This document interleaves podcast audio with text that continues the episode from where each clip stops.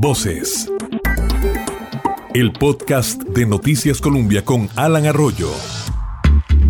Hola, ¿qué tal? Bienvenidos a Voces de Noticias Colombia. Les saluda Alan Arroyo. Este es nuestro podcast en el cual tratamos de abordar temas nacionales a profundidad con diferentes puntos de vista. Bienvenidos a este episodio.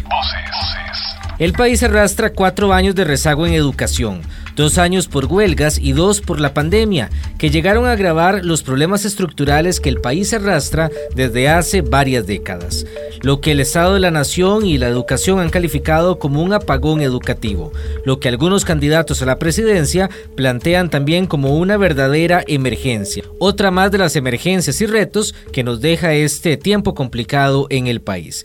Repasamos en este episodio las propuestas, pero antes queremos hacer un repaso de la situación que vive el país y el contexto también en materia educativa. Por eso saludo a Isabel Román, quien es directora del programa Estado de la Educación. Bienvenida, doña Isabel, a Voces de Noticias Colombia. Muchas gracias, Alan, por la invitación. Uno de los datos que ustedes han estado compartiendo en los últimos meses y es muestra de la realidad, por ejemplo, de estudiantes de cuarto grado que no saben leer o escribir en este momento. Con esta introducción, ¿Cómo podemos resumir el estado de la educación costarricense, doña Isabel? Efectivamente, vivimos un momento eh, bastante crítico para la educación costarricense.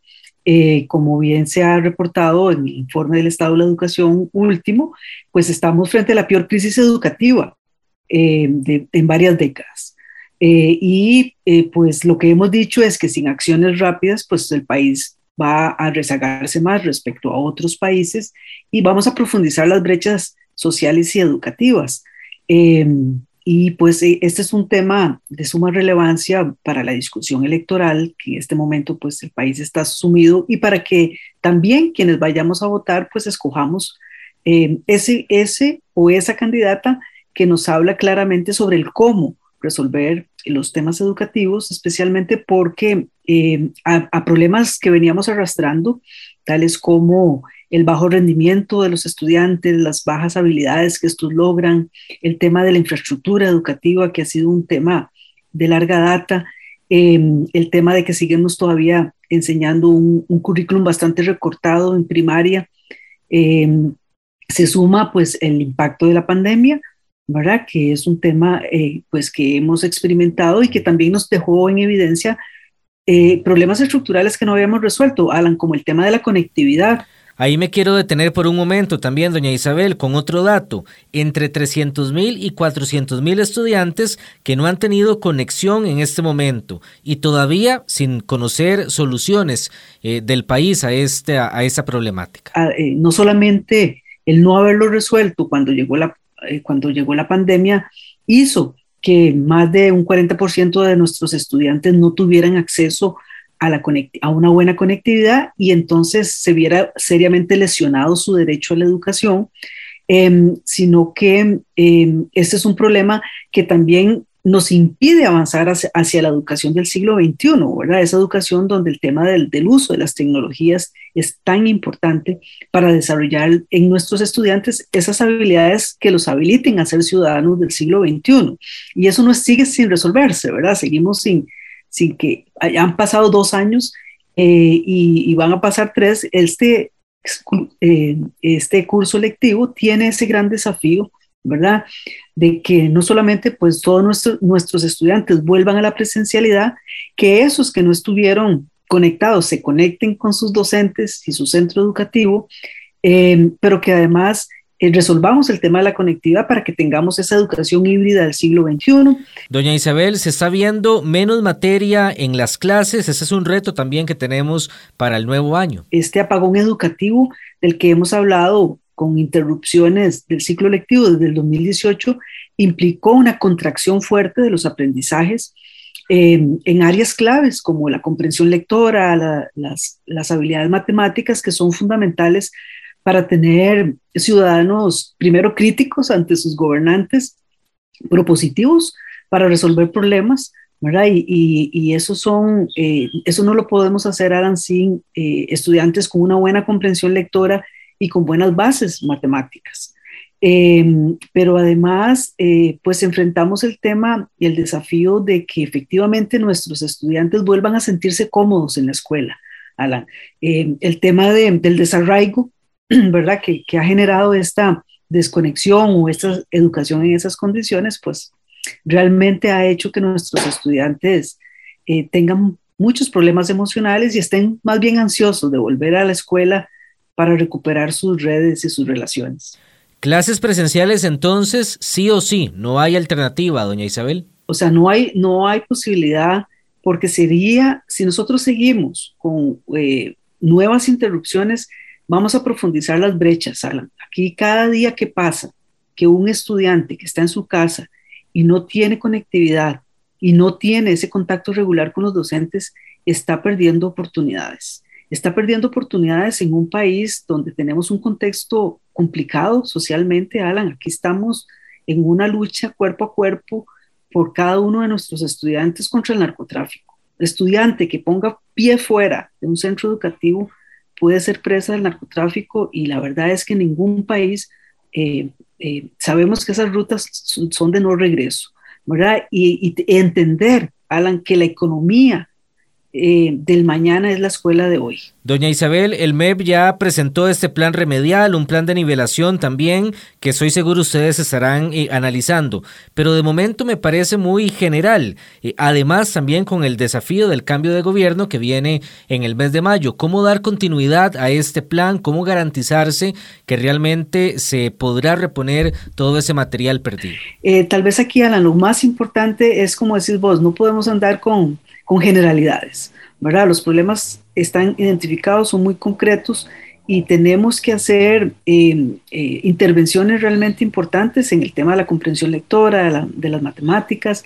Tenemos que hacer muchos trajes a la medida, o sea, nosotros no podemos tratar a todos los estudiantes por igual, tenemos que realmente poner eh, especial atención a aquellos que han estado desconectados y, que, han tenido las mayores pérdidas de aprendizajes eh, y eso implica una organización del sistema en esa línea, o sea, cómo, cómo organizamos ese ciclo lectivo para que efectivamente eh, esa, esa recuperación se dé, ¿verdad? Y esto, lo que tenemos que tener claro es que sí, ciertamente como bien lo decís, aquí hay un periodo como de transición entre el gobierno que sale y el que viene, pero esta nivelación nos va a tomar años. El que piense que esta nivelación es solo este año o este ciclo lectivo está equivocado, ¿verdad? O sea, esta es una generación que se ha visto afectada. Por ejemplo, pensemos en los niños que hoy están entrando a primer grado, que fueron esos niños que en 2020 y 2021 estaban en el preescolar, de 4 a 5 años y de 5 a 6.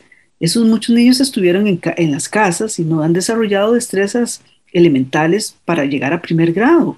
Eh, por ejemplo, cómo agarrar un lápiz, ¿verdad? O eh, cómo tener, cómo mantenerse ciertos niveles de atención, ¿verdad? O sea, hay todo un conjunto de habilidades que se aprenden que son muy importantes.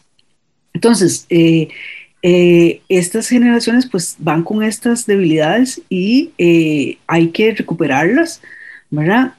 para que realmente nos aseguremos que tengan una trayectoria educativa exitosa. Em, y esto nos va a tomar años. Esto no, no va a ser de, mm, yo diría que ni de cuatro años, ¿verdad?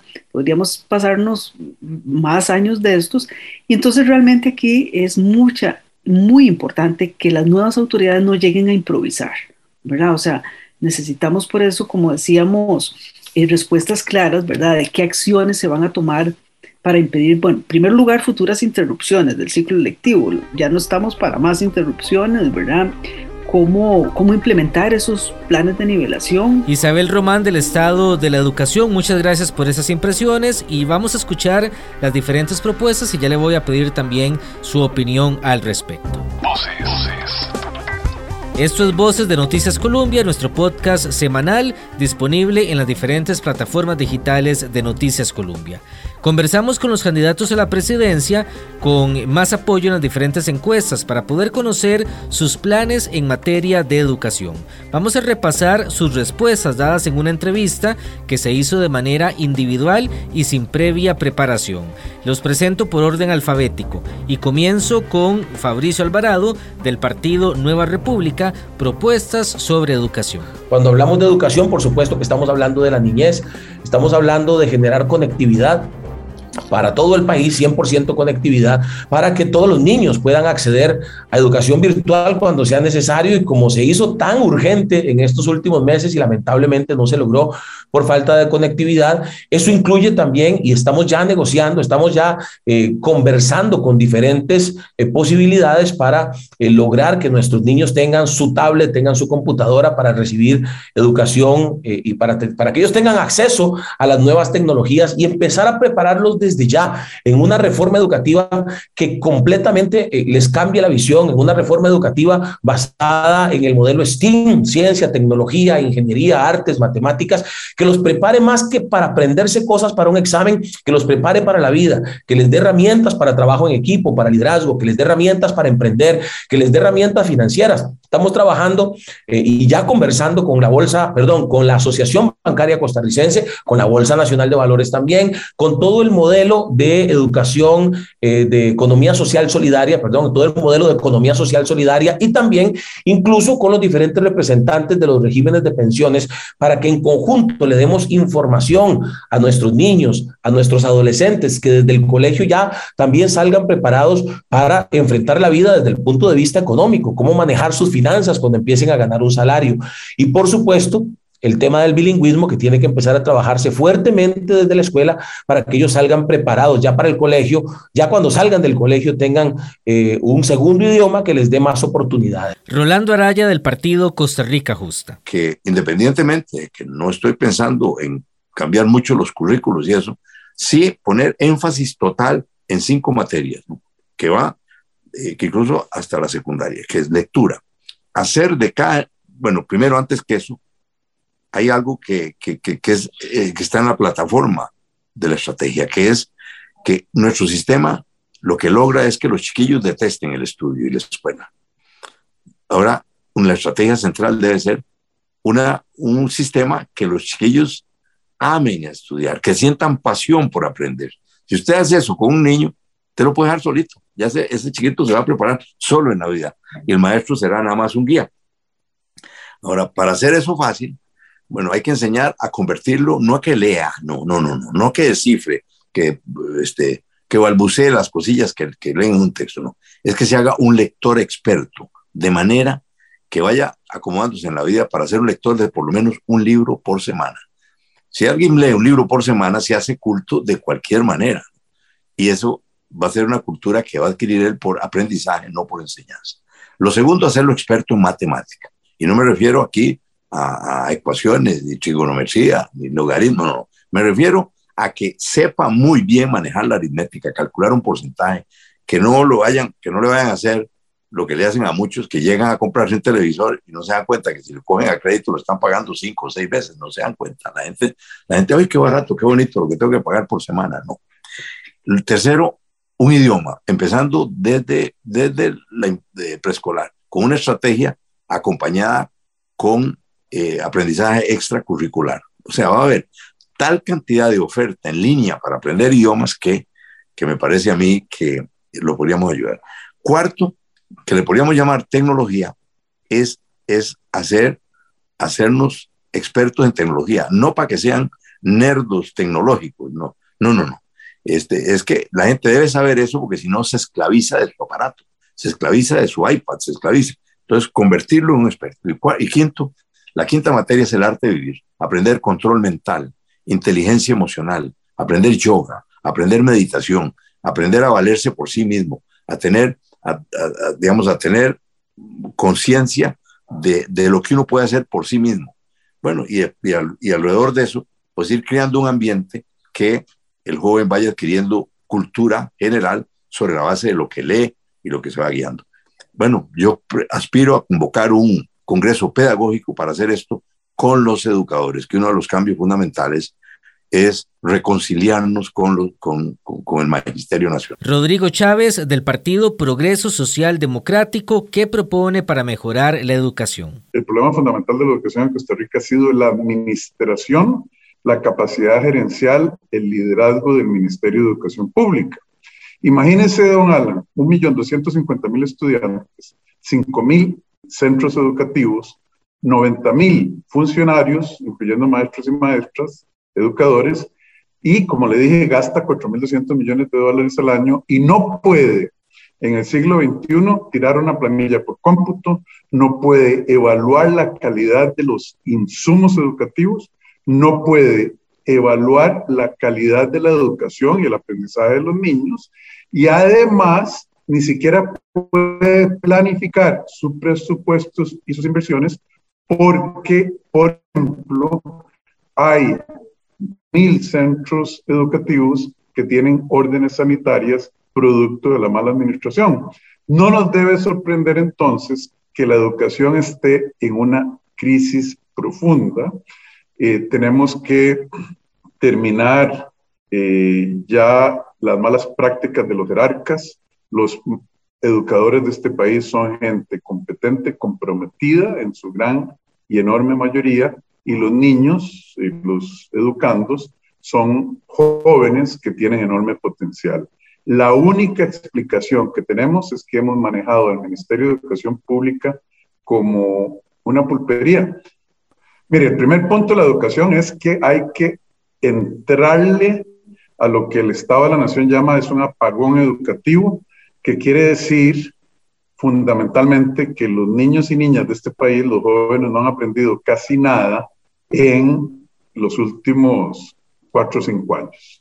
Hay que identificar con carácter de emergencia los 420 mil o medio millón de estudiantes que se quedaron atrás producto de las huelgas eh, del 2018-2019, producto de la pandemia del 2020, producto de la falta de conectividad, desaventajados de este país eh, por la pandemia. Hay que identificarlos, hay que darles planes de tutoría individualizados y actualizar, actualizarlos. Eso de que todo mundo pase y de regalar bachilleratos, títulos de bachillerato, como han propuesto el PAC y Liberación Nacional, es una irresponsabilidad. Eso es número uno. Número dos, tenemos que modernizar al Ministerio de Educación Pública, tenemos que tecnificarlo. Eso pasa por nombrar gente idónea. Y eso, como le dije, desde mi punto de vista, es el principal nombramiento que va a hacer el presidente de la República en mayo del 2022. También tenemos que ampliar la gama de educación, incluyendo educación dual y vocacional, para crear oportunidades de trabajo inmediatas para la gente que no tiene capacitación. Reasignar presupuestos hacia la eh, estimulación temprana, kindergarten, y hablar muy seriamente con las universidades sobre cómo gastan la plata, porque se la gastan toda en salarios, muy poco en becas, casi nada en investigación, casi nada en infraestructura, y además que las universidades públicas empiecen a entrenar más eh, estudiantes en STEM, ciencia, tecnología, ingeniería, matemáticas y bilingüismo, que en las carreras que ya no tienen demandas tan altas. Eliezer Fensay del Partido Liberal Progresista. Bueno, nuestro candidato a vicepresidente, José Aguilar Berrocal, que, que es el, el, encargado y será el encargado de nuestro gobierno de, dirigir la política social y, y la reforma educativa, eh, él hizo un llamamiento a todos los demás partidos políticos para eh, adoptar las recomendaciones del informe Estado de la Educación acerca de cómo mejorar la educación para que haya una base apolítica, ¿verdad? Eh, que, que, no sea que nosotros lo que le estamos pidiendo a los demás partidos es que renuncien a las propuestas de ellos para que apoyen las nuestras, sino que todos juntos entendamos que para recuperar la educación que hoy está en estado de emergencia, necesitamos poder ponernos de acuerdo y la forma más sencilla es que la propuesta sea externa a los partidos políticos, que sea una propuesta apolítica, pero técnica, con buen fundamento, como lo es el Estado de la Educación. Eh, y bueno, el Estado de la Educación llama a, a, retomar la evaluación de estudiantes, a introducir la evaluación de los maestros, a, crear exámenes para la incorporación de los, de los maestros a la, a la, a la carrera docente, eh, una reforma curricular, etcétera, ¿verdad?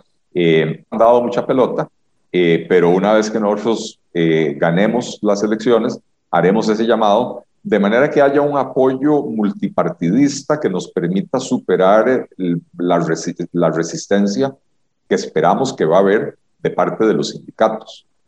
también hemos venido conversando con maestros y profesores y, y algunos dirigentes que no ven las cosas de la misma manera que la dirigencia sindical, que están convencidos de que la dirigencia sindical les está haciendo más daño que beneficio. Y vamos a tratar de, de, fortalecer esos liderazgos, alternativos para, para que podamos tener un diálogo franco, abierto, sincero, pero no entrabador con, con, con el sector, eh, con los maestros y los profesores, ¿verdad? José María Figueres, del Partido Liberación Nacional. Eh, estoy convencido que necesitamos lanzar, Alan, una cruzada nacional para rescatar a los más jovencitos que están llegando a tercer, cuarto grado después de dos años de pandemia en donde la virtualidad no operó tan bien como uno hubiera querido.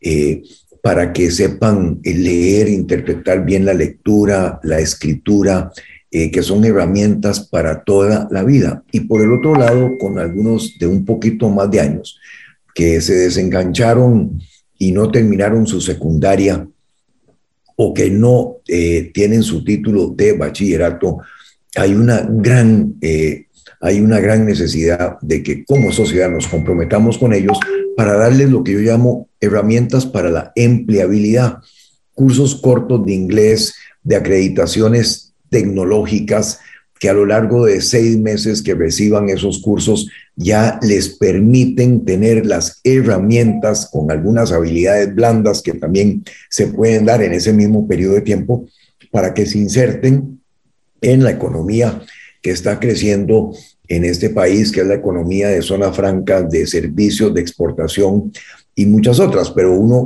quisiera que con esas herramientas para la empleabilidad también pudieran entrar a participar en una economía que va a empezar a crecer. Entonces ahí tenemos una responsabilidad enorme y eso es también, eh, Alan, es que en esta emergencia como que todo es prioritario, eh, ¿verdad? Porque uno dice, bueno, pero esto también urge y aquello también y aquello se está cayendo. Ahí es donde entran los equipos de trabajo, las mujeres y hombres con capacidad, con experiencia, para poder acometer esto dentro de un plan organizado en donde llevemos estas prioridades al mismo tiempo. Huelber Ramos, del Partido Acción Ciudadana, propuestas sobre educación. Mire, tenemos que hacer un gran diálogo nacional para cambiar el método de educación. Actualmente de cada 100 muchachos que están ingresando a en primaria, apenas 50 o un poco menos están saliendo con bachillerato. Y eso sí que es un caos en una sociedad como la nuestra que aspira a producir bienes de alta calidad, que aspira a tener eh, equidad en lo que es eh, la, la, sociedad eh, un país de oportunidades tiene que basarse en la educación. La educación es eh, la herramienta más valiosa que puede tener el ser humano para desempeñarse en la vida de manera eficiente. Y ese ha sido un baluarte de nuestra sociedad.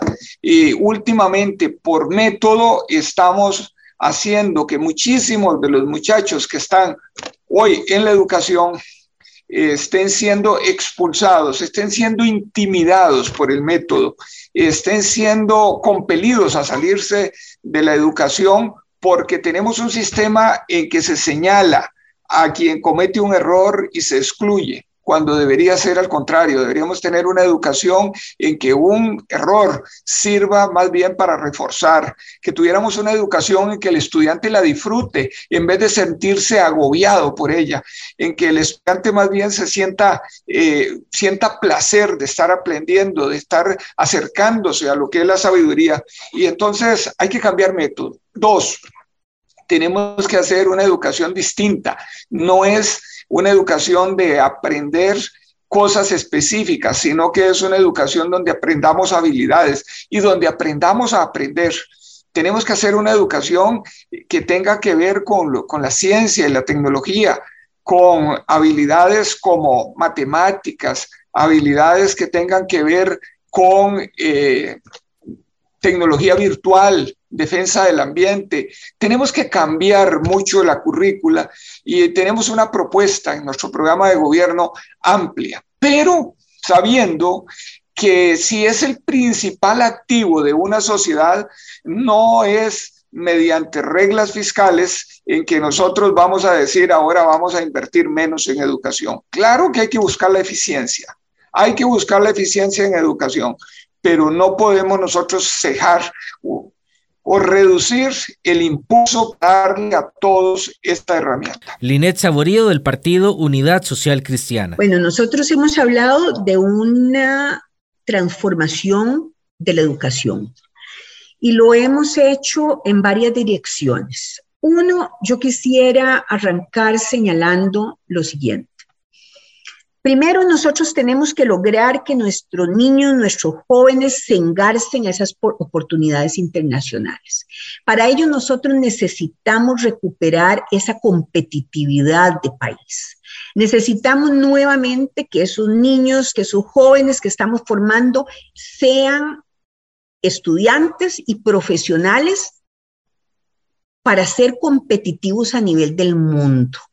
Así los necesitamos. ¿Por qué? Porque si queremos atraer nuevas inversiones, nosotros necesitamos que esas inversiones, cuando hacen los estudios correspondientes, se encuentren efectivamente con un talento humano óptimo para que esas inversiones se den. Y también para no perder las que hay y también para que las inversiones de capital nacional prosperen. Todo eso está totalmente relacionado porque no cuentan con los instrumentos tampoco para hacer de la virtualidad una forma real de aprendizaje. Por lo tanto, nosotros tenemos que ir y recuperar, además de que tenemos toda, todo ese escenario en, en el cual necesitamos un agresivo programa de bilingüismo para todo el país. Igual que necesitamos llevar más oportunidades a colegios técnicos que deben fortalecerse. Tenemos que trabajar más en el deporte, más en el arte. Tenemos que lograr incentivar que nuestros jóvenes vayan más hacia carreras de ingenierías, de matemáticas, de ciencias, etcétera. Todo eso tiene que trabajarse, pero paralelamente yo me rehuso absolutamente a pensar en la posibilidad de que podamos perder generaciones completas. Y ahí vamos a tener entonces probablemente que hablar de fortalecimiento de la educación, probablemente a distancia y no necesariamente de manera virtual, en lo que esto se soluciona, vamos a tener que hablar a distancia, vamos a tener que retomar programas, pero esto también me lleva a señalar, nosotros planteamos en materia de educación muchísimos eh, elementos.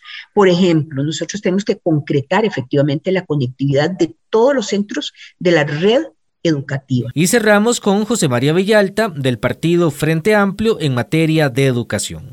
Creemos que hay que declarar la emergencia de la educación y creemos que el 2022 tiene que ser el año de sí o sí volver a las clases presenciales en escuela, colegio y universidades para reducir ese, para atacar ese rezago en, en la lectoescritura que están sufriendo nuestros estudiantes de escuela, ese rezago que está frenando que estudiantes que ya estaban a punto de salir de la secundaria puedan obtener un trabajo decente o la calificación técnica o optar por la, por la universidad.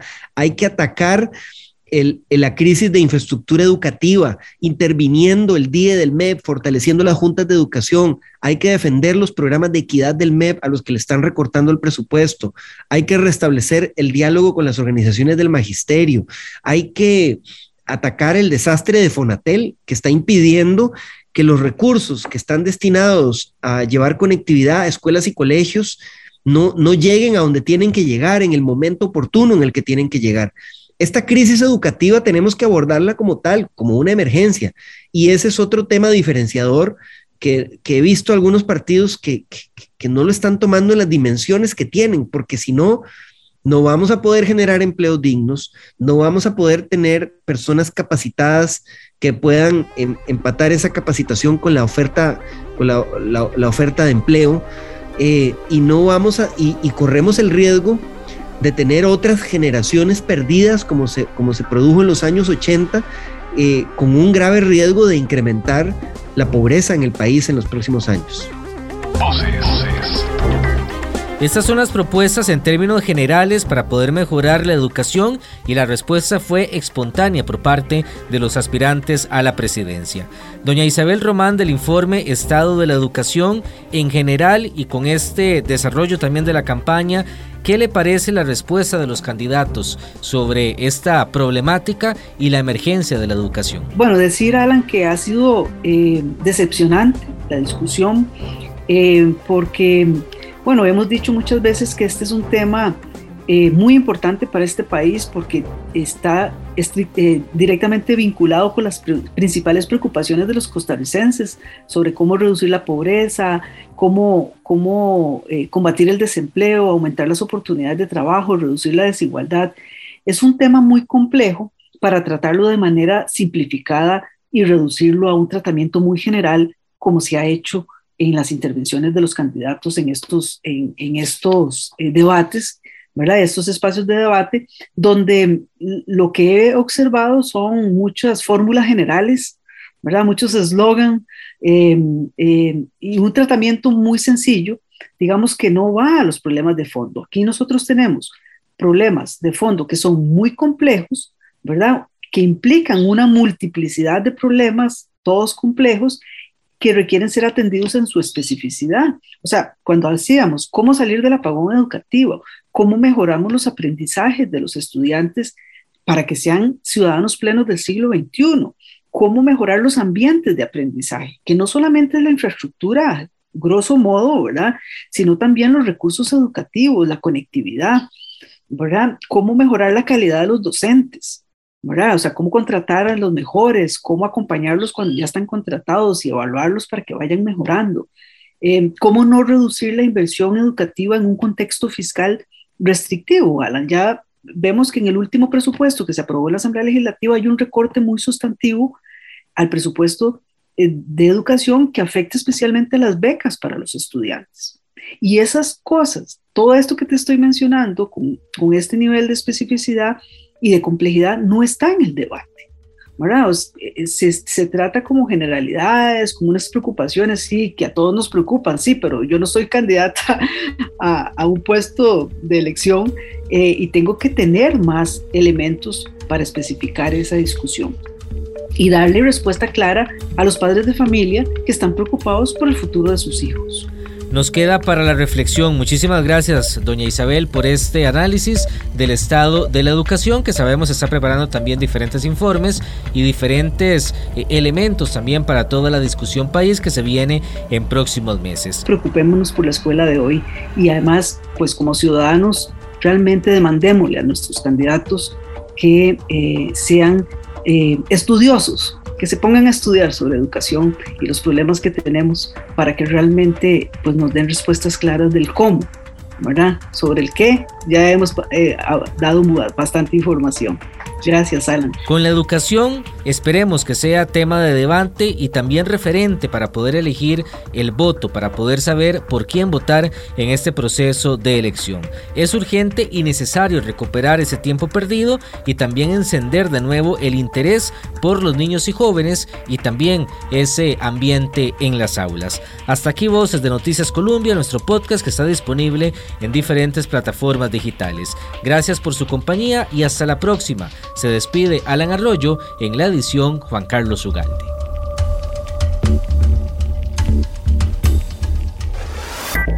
Voces. El podcast de Noticias Colombia.